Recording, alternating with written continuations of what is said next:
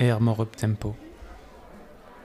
Lorsque j'habitais sur Madrid, j'avais pris l'habitude de descendre à pied depuis l'école où j'étudiais le néerlandais jusqu'à chez moi.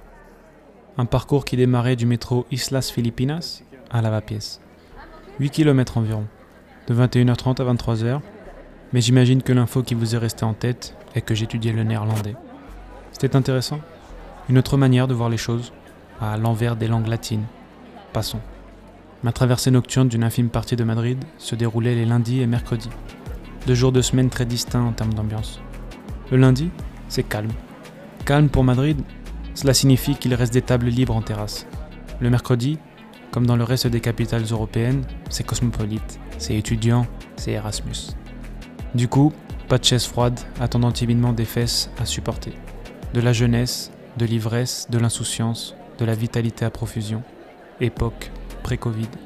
Lorsque Madrid rouvrit ses portes à la vie, cette zone demeurait animée, néanmoins quelque peu délaissée par la jeunesse locale, chômage oblige.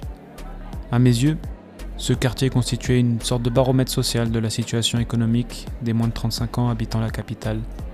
Je prends volontairement cet âge, qui a 35 ans, car trouver un CDI avant la trentaine demeure un exploit assez compliqué à réaliser ici en Espagne. Allez, joignez-vous à moi dans l'une de mes errances noctambules. Prenons comme point de départ le haut de la rue Valle Hermoso, à la sortie de la ligne 7 du métro. Comme son nom l'indique si bien, Valle Hermoso, la belle vallée, beaucoup d'activités, de passages, de commerces ouverts et de terrasses soigneusement remplies. Ça braille, ça crie et ça rigole à gorge grandement déployée, car bien éméché par le houblon doré bon marché de la bière locale, la Maou.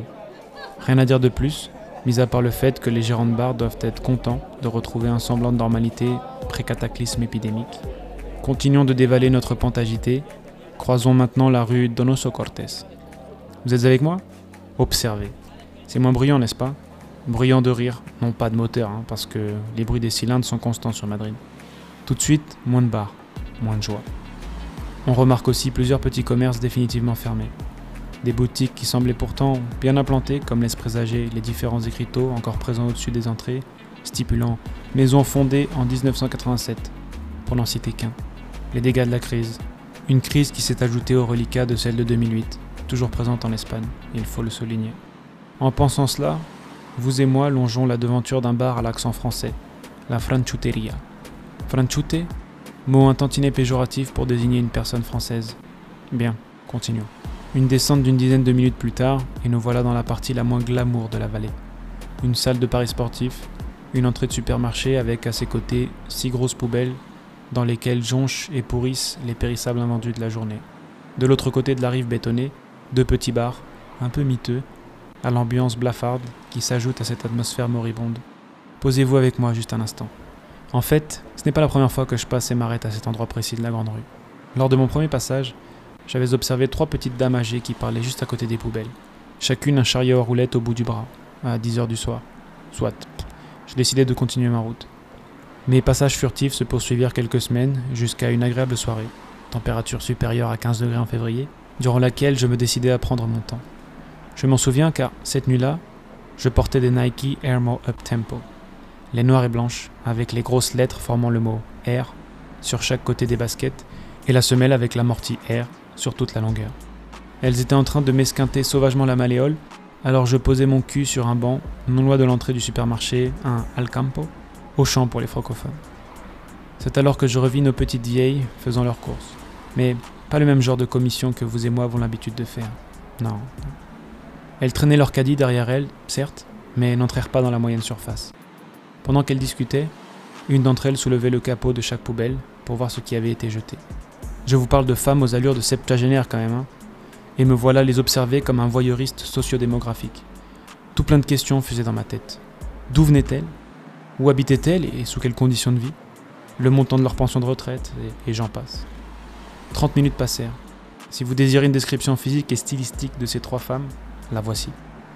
Cheveux blancs pour deux d'entre elles, bruns pour la dernière, sales et gras, rien qu'en examinant la façon dont ils tombaient sur leur visage des guenilles en guise d'apparat social qui consistait, pour le haut du corps, en un chevauchement de pulls troués à grosses mailles, aux couleurs estivales, bleu, vert pomme, orange et rose. Ça fait penser aux vacances sur la côte catalane. Hein. Un bas de pyjama gris tacheté de graisse comme pantalon pour la brune, Des joggings à motifs pour les deux autres venaient compléter l'habillement. J'aimais à imaginer que c'était de vieilles amies qui s'entraidaient dans leur survie quotidienne. J'ai omis de parler des chaussures. Est-ce vraiment nécessaire? Des chaussettes épaisses, ciselées au niveau du gros orteil par la tige des chanclas, à la semelle en caoutchouc élimée par le vigoureux asphalte urbain. Mes yeux tombèrent sur les miennes de chaussures, comme pour me rassurer et me rappeler que de mon côté, ça allait. C'est alors que les emplettes et leurs discussions prirent fin. La brune remontait la rue en ma direction, les deux autres se dirigèrent vers une diagonale. Elle vint se poser à mes côtés, enfin, à l'autre bout du banc. Elle fouilla dans son diable la récolte du jour. Une boîte d'œufs, une bouteille de gazpacho, quelques fruits et légumes à l'esthétique piteuse, des paquets de charcuterie. Elle leva son regard vers le mien la scrutant. Je fins une dérobade visuelle. Elle m'interpella pour savoir si j'avais un problème. Je lui répondais par une autre interrogation en lui suggérant de lui offrir de l'eau. Elle répondit que non, puis fixa mes Nikes. Elles sont jolies tes chaussures.